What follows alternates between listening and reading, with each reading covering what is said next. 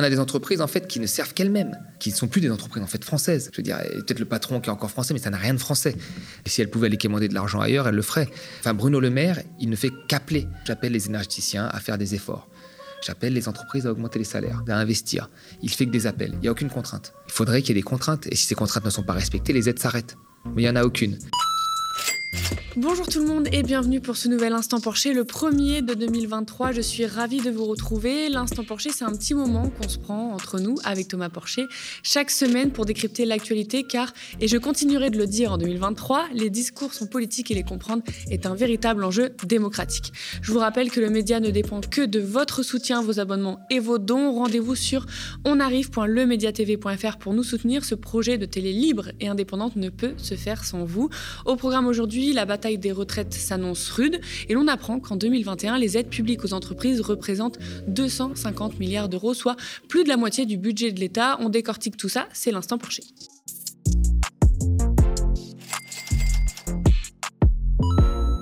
Si vous êtes contre la réforme des retraites, le combat s'annonce ardu. Elisabeth Borne était invitée mardi dernier sur France Info et devinez quoi? On a entendu que la réforme était nécessaire pour soutenir notre économie. Alors, le Conseil d'orientation des retraites a publié des chiffres, comme il le fait chaque année, qui montrent que notre système de retraite est structurellement en, déficit et qu'il le sera sur les prochaines années. Je pense que ce qui est important... Pas indéfiniment. Enfin, qu'il le sera. aussi à terme. partir de 2070, moi, l'hypothèse, on pourra en reparler d'ici là. Mais ce système, il est déficitaire. Pourquoi? Ce qu'on veut faire, nous, c'est préserver notre système de retraite par répartition qui est au cœur de notre modèle social. Un système de retraite par répartition, c'est un système dans lequel les actifs financent les pensions des retraités. On vit de plus en plus longtemps. Donc, le nombre d'actifs rapporté au nombre de retraités ne cesse de baisser. En 2005, on avait deux actifs pour un retraité. Aujourd'hui, on a 1,7 actifs pour un retraité. Demain, on aura 1,5 actifs pour un retraité. On voit bien que ceux qui disent qu'on peut ne rien faire, voire qu'on peut ramener l'âge de départ à la retraite à 60 ans, ne disent pas la vérité aux Français. Si on veut préserver notre système de retraite, si on ne veut pas laisser une dette sur le dos des générations futures, si on ne veut pas baisser les pensions, alors il faut progressivement travailler plus longtemps. Et pour qu'il n'y ait pas de confusion, évidemment, les économies qu'on devra faire et les recettes supplémentaires qu'on aura aussi à autre chose. Non, absolument pas. Non, mais attendez, on a un ah système qui est en déficit. On a un système qui est en déficit. Donc, il s'agit de le ramener à l'équilibre. Donc, on va pas prendre, il n'y a pas de l'argent en tous les efforts des Français serviront uniquement tous les efforts, enfin tous les efforts, toutes, bah, oui, tous les efforts serviront à financer les retraites. Les économies sur les retraites ne serviront qu'aux retraites. Était-il nécessaire de faire ces économies? On a pas mal décrypté cela dans les instants porchés, mais le gouvernement n'en démord pas. Faisons un petit point. Dans le projet de loi de programmation de finances 2023-2027 proposé par le gouvernement qui veut ramener le déficit sous la barre des 3% d'ici 5 ans, on voit bien que les économies prévues par la réforme des retraites notamment ne sont pas garanties pour les retraites. Un déficit, ça se résorbe soit en baissant les dépenses, soit en augmentant les recettes. Augmenter les recettes, ça veut dire augmenter les impôts ou arrêter de diminuer ou supprimer ceux des grandes entreprises, par exemple. Et ça, c'est niette pour le gouvernement. Alors, pour contenir le déficit, qui n'est pas une obligation, on n'est pas obligé de contenir le déficit, mais pour faire les yeux doux à Bruxelles-ci, eh bien, pour contenir ce déficit, alors si pas d'augmentation de recettes, alors diminution des dépenses, bim, retraite et chômage sont les premiers d'une longue liste à être touchés. Donc non, rien ne garantit que les économies des retraites serviront qu'aux retraites. Elles serviront aux dépenses publiques, qui incluent les aides aux entreprises dont on parlera en deuxième sujet de cette émission. Autre argument maintes fois décortiqué aux médias, il fallait faire des économies sur les retraites, on est obligé, on n'a pas le choix. Thomas, on va se tourner vers toi pour cette question. On l'a souvent dit ici, mais comme les libéraux et néolibéraux euh, rabâchent les mêmes arguments sans cesse, est-ce que tu peux nous refaire un topo euh, sur la réforme des retraites, histoire qu'on ait les idées claires? Tout à fait. alors, la première chose qu'il faut, euh, qu'il faut savoir déjà sur notre système de retraite, c'est que nous avons un système de retraite qui est efficace et nous avons le taux de pauvreté des retraités le plus faible au monde. Euh, mais, vraiment beaucoup plus faible. Hein. en Allemagne, ils ont trois fois plus de retraités pauvres que chez nous hein, par exemple, parce qu'on se compare souvent à l'Allemagne. Donc ça, c'est ça, c'est une très bonne chose. Ce qu'il faut aussi comprendre, c'est que le choc démographique est derrière nous. Là, on nous dit sous diverses prévisions, hein, qu'effectivement il va y avoir plus de vieux et donc que le financement va devenir de plus en plus difficile. Mais ce choc démographique a déjà eu lieu. Dans les années 70, on avait trois retraités pour 10 actifs. Aujourd'hui, on a 6 retraités pour 10 actifs. Donc on a fait x2. Et le choc qui est devant nous, qui devrait mettre à terre, soi-disant, notre système de retraite, c'est de passer de 6 retraités pour 10 actifs à 7 retraités, ou 8, 7,5, 8, hein, pour 10 actifs. Donc le vrai, la vraie, le vrai choc démographique est déjà passé. Et comment on a fait pour s'en sortir? Comment on a fait? Eh ben, on a tout simplement augmenté la part de la richesse que nous consacrons aux retraites dans le PIB. On est passé de 7 à 14 Mais aujourd'hui, le gouvernement ne veut pas en entendre parler. Il ne veut pas du tout augmenter la part de, la, de, ce qui a été créé, en fait, pour le, donner aux retraites. Donc, on est dans une impasse. On est dans une impasse. Donc, qu'est-ce qu'il veut faire? Ben, Il veut décaler. Alors, au début, il voulait changer. Souvenons-nous quand même en 2017, c'est bien de rappeler ça, parce que ça, ça, montre en fait que derrière ça, il y a une volonté que tu as rappelé au début, c'est de faire des économies sur la dépense publique. Au début, il voulait faire la retraite à points. Ça devait être révolutionnaire, ça devait être plus équitable. Il y avait l'exemple suédois qui nous montrait que 92% des femmes avaient vu leur pension baisser, euh, mais on nous disait que c'était mieux. Voilà. Puis maintenant, il a abandonné ça. Comme il dit ça va être trop compliqué à faire, ben, on va euh, décaler l'âge de départ à la retraite, comme l'a fait Fillon, euh, comme l'a fait aussi finalement à peu près Touraine. Hein. D'ailleurs, la réforme de Touraine va être mise, enfin, on, va en mesurer les effets que dans une dizaine d'années. Donc on, on décale l'âge de départ à la retraite, donc on fait des économies. Et quand on regarde ces dix dernières années, on a quand même plus décalé l'âge de départ à la retraite qu'on a gagné en espérance de vie. Ça veut dire que les économies, on va les faire sur les années où vous avez le droit de toucher la retraite. Les, retraités vont toucher moins d'années de retraite. C'est-à-dire quelqu'un qui partait aujourd'hui à 65 ans, il partait avec trois années de bonus. Euh, quelqu'un qui va partir euh, à 62 ans après la réforme, soit qu'elle sera mise en place, il partira avec trois années de malus. Donc il aura une retraite plus faible. Donc les pensions de retraite vont, euh, vont diminuer globalement. Il y a trois choses à retenir. La première des choses, c'est que nous avons le taux de pauvreté euh, des retraités parmi les plus faibles au monde. Ça, il faut le retenir. Notre système est efficace. Ça, il faut l'avoir toujours en tête. Parce que là, on a l'impression que rien ne fonctionne. Notre système est efficace. La deuxième chose, c'est que le choc démographique qu'on nous promet comme un désastre, il est déjà passé. Il est derrière nous et nous avons réussi à l'absorber. Là, devant nous, nous avons un mini-choc démographique que l'on arrivera à absorber comme le précédent.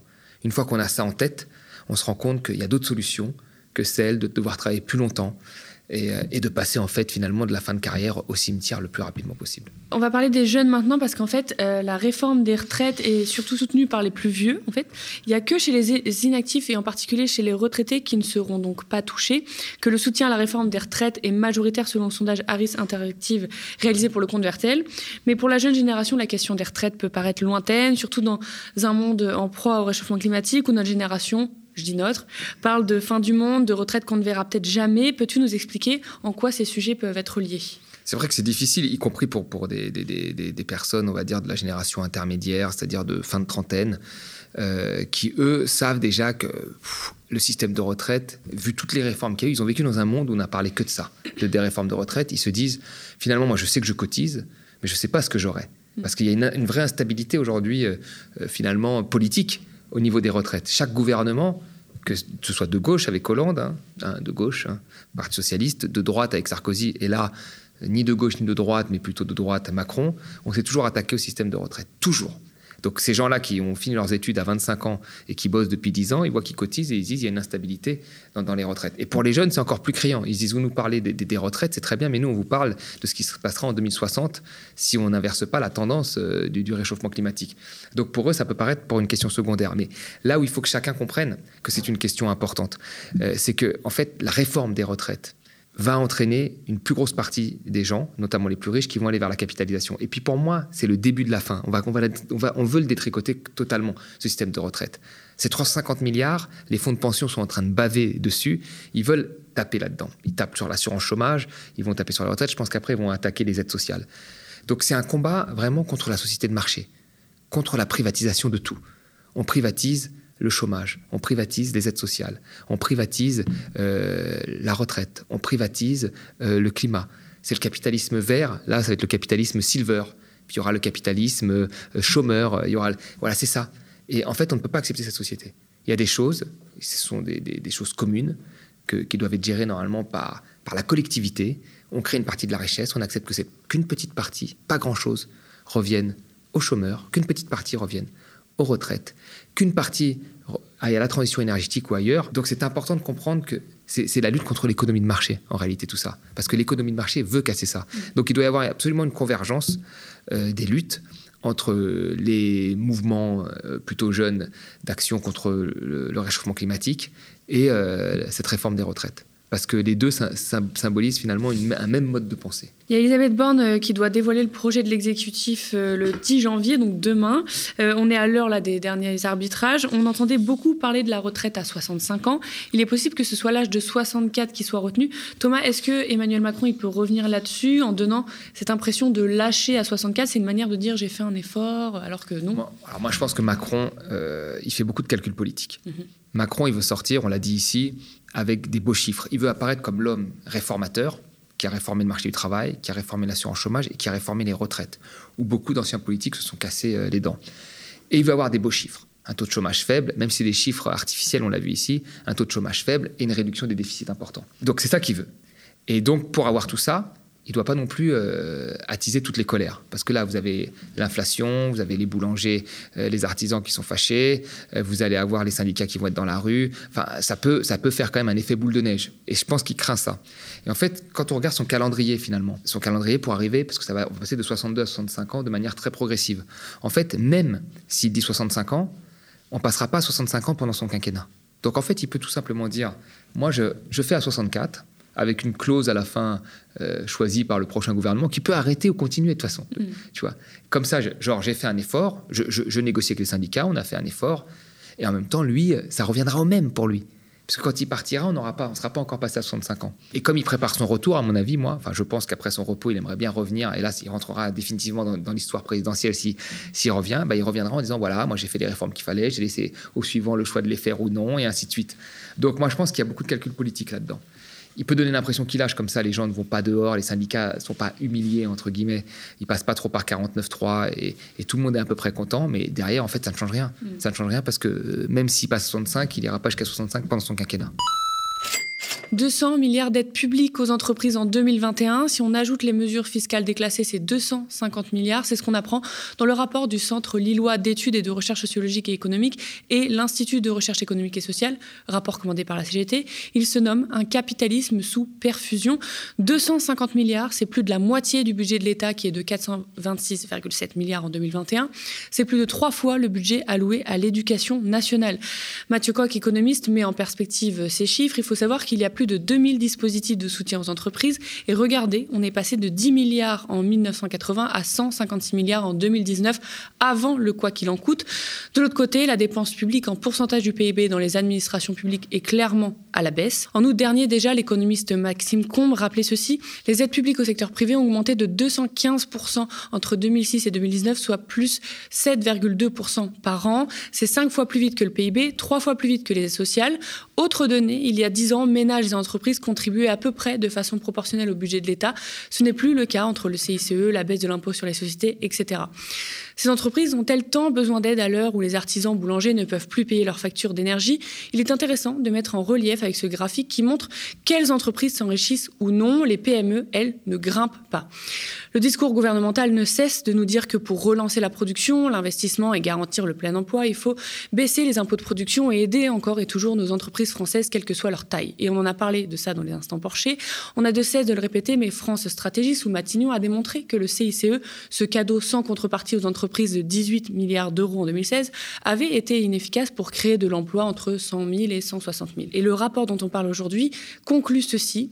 La dépendance aux aides publiques relève aussi d'un phénomène d'accoutumance. Si ces résultats exceptionnels perdurent dans le temps, ils perdent leur caractéristique d'être exceptionnels et deviennent une nouvelle normalité qui n'encourage plus les entreprises à éventuellement s'orienter dans les directions précédemment mentionnées. Habitués à ce nouvel état de fait, qui en passant ne doit rien à leur stratégie, c'est une amélioration purement subie. Elles sont conformément aux institutions du régime d'accumulation contemporain, à savoir le capitalisme financiarisé. Dès lors, ces super profits, maintenant considérés comme normaux, seront orientés vers les détenteurs du capital comprenez les actionnaires.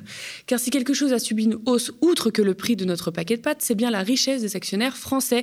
Cet article super complet des camarades indépendants de Bastamag nous montre qu'après plus de deux ans de pandémie et plus de deux mois de guerre en Ukraine, les grandes entreprises françaises transfèrent plus de 80 milliards d'euros à leurs actionnaires en 2021, soit une hausse de 57% par rapport à l'année d'avant.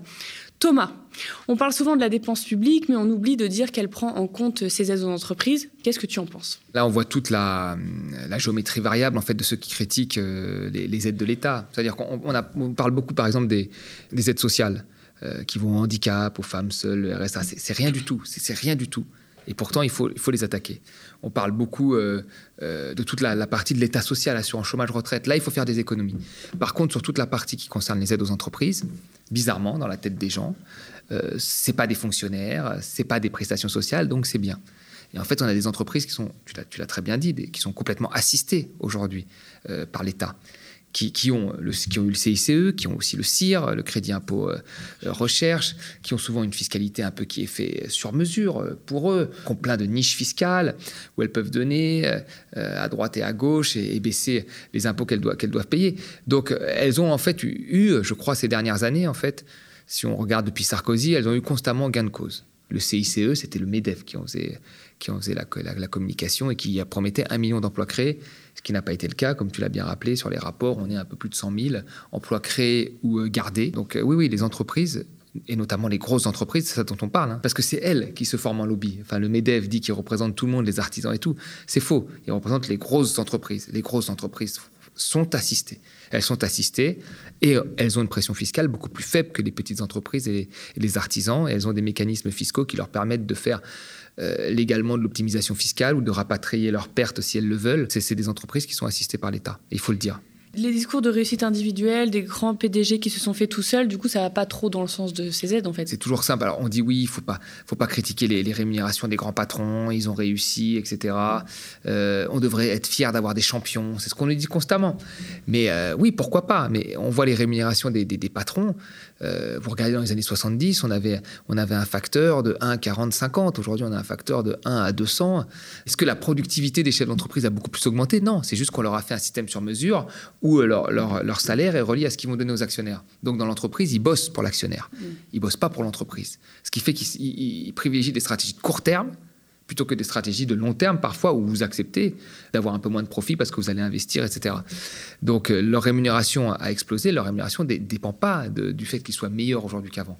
C'est juste que le système les valorise beaucoup plus aujourd'hui qu'avant. Mais ça les valorise eux parce que ça valorise les actionnaires contre euh, l'investissement et les salariés dans l'entreprise. Euh, est-ce qu'il faut, est-ce qu'on doit aider les entreprises qui sont très diverses, hein, tu l'as rappelé, est-ce que ça a un effet positif? Mais normalement, oui, en fait. Parce que si, si les entreprises jouaient le jeu, le problème c'est qu'elles ne jouent plus le jeu, elles n'appartiennent qu'à elles-mêmes. Mais si une entreprise joue le jeu, il faut aider nos grosses entreprises. Parce que nos grosses entreprises, c'est quoi? C'est euh, une grosse partie de l'emploi français, une énorme partie de l'emploi français. Hein. Euh, les grosses entreprises, là, de plus de 5000 salariés, c'est, je crois, 30%, 30 de l'emploi français, quand même, un emploi sur trois. Euh, ça devrait être euh, des, acteurs qui bossent directement avec les objectifs politiques de l'État. Si vous faites un objectif de transition énergétique, il faut que les acteurs, privés comme publics, travaillent pour cet objectif de l'État. Mais ça, ça n'existe pas. En fait, on, a affaire à des grandes entreprises qui quémandent des avantages à l'État, en ne payant pas d'impôts ou en s'arrangeant via des optimisations fiscales pour en payer le moins possible dans le pays qui les aide, mhm. voilà, qui délocalise des, outils de production dans des, dans des pays euh, étrangers. Donc on a des entreprises en fait qui ne servent qu'elles-mêmes, qui ne sont plus des entreprises en fait françaises. On dit entreprise française, enfin c'est plus du tout français. Je veux dire, peut-être le patron qui est encore français, mais ça n'a rien de français. Et si elle pouvait aller quémander de l'argent ailleurs, elle le ferait. Voilà, donc il y, a, un jeu, il y a une ambivalence et, un, et un discours très hypocrite à l'égard de ces entreprises-là. Moi, c'est pour ça que je suis pour que l'État, qu'il les recadre quand il faut les recadrer. Mm. C'est un peu ce qu'a essayé de faire Macron aujourd'hui, où il s'est rendu compte qu'il y avait des profiteurs de crise. Hein. on l'a vu dans, son discours hier. Hier, me semble-t-il, il y a quelques jours. Jeudi dernier. Ouais, jeudi dernier, tout à fait. Où il a dit voilà, il y a des profiteurs de crise, euh, euh, ça va, les super profits. Enfin bon. Euh, mais normalement, ça, ça devrait être dès le début. Dès le début, on a des grands acteurs. Quand, quand le président fait une visite officielle, il ramène des acteurs avec lui. Parfois, il signe des contrats. Donc en plus, ces entreprises sont reliées euh, au voyage officiel, aux politiques et même aux liens d'amitié qu'il peut y avoir entre pays. Ils doivent, ils doivent avoir un comportement qui va avec. S'il n'y a pas ce comportement qui va avec, eh ben, il faut, trouver des sanctions. Est-ce que ces aides, elles doivent être sous condition? Est-ce qu'il n'est pas là le nerf euh, du problème? Bah, Bien sûr, les, aides devraient être sous condition. On, impose des conditions, de plus en plus de conditions à tout le monde. On impose des conditions aux chômeurs, ceux qui vont avoir le RSA. Il faut mhm. qu'ils fassent un certain nombre d'heures. Aux entreprises, on ne fait qu'un pari. Enfin, Bruno Le Maire, il ne fait qu'appeler. Là, récemment, j'appelle les énergéticiens à faire des efforts. J'appelle les entreprises à augmenter les salaires. J'appelle les entreprises à investir. Il fait que des appels. Il n'y a aucune contrainte. Voyez Et ça, le problème. C'est qu'en fait, il faudrait, il faudrait qu'il y ait des contraintes. Et si ces contraintes ne sont pas respectées, les aides s'arrêtent. Mais il n'y en a aucune. Ce qui montre que, quand même, au cœur de l'État, vous avez les lobbies des grandes entreprises qui sont, très bien installés. Et moi, je, serais curieux de voir les, les, agendas des ministres de l'économie. Je suis persuadé qu'ils reçoivent beaucoup plus de, chefs de grandes entreprises que euh, de collectifs de petits artisans euh, qui ont besoin de passer justement euh, sur les médias et à la télé pour se faire entendre, et que même de gens qui sont victimes, soit de la crise, soit de ci, soit de ça. Je pense que là, il les reçoit peu. Et ça, ce serait intéressant de voir ça, parce qu'on pourrait voir ô combien, finalement, les, les lobbies sont infiltrés au cœur de l'État. Sachez chez vous que cela fait déjà trois mois que nous tenons le défi d'être diffusés en 24-7 sur YouTube et Dailymotion. Nous avons coutume de dire ils ont des milliards, mais nous sommes des millions. Qui dit information indépendante dit besoin de vous. Le média, votre média, ne dépend que de votre soutien, vos abonnements et vos dons. Pour terminer l'année 2022 à flot, vous nous avez soutenus à hauteur de 260 000 euros. Merci énormément. Pour être pérenne et tenir dans la durée, pour faire vivre toute l'équipe que vous ne voyez pas et qui travaille d'arrache-pied pour vous offrir de l'info indépendante, nous avons besoin de vos abonnements à de 5 euros par mois ou encore de dons réguliers pour ceux qui le peuvent. Rendez-vous sur onarrive.lemediatv.fr pour nous soutenir. Ce projet de télé libre et indépendante ne peut se faire sans vous. Chaque geste compte, alors vos j'aime, partages et pubs autour de vous sont également indispensables. Nous sommes ravis de décrypter l'actualité avec Thomas et vous chaque semaine. Merci de toujours nous suivre pour tous vos commentaires et vos pouces en l'air sous la vidéo. Spectateurs, abonnés, donatrices et sociaux, je vous dis à la semaine prochaine.